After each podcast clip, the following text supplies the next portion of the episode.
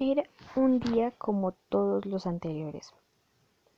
Me encontraba en la rutina de siempre de hacer tareas, cuando de repente llega mi vecina con su hermana y un bebé en brazos. Fue algo muy emotivo porque era la llegada de un nuevo integrante a la familia.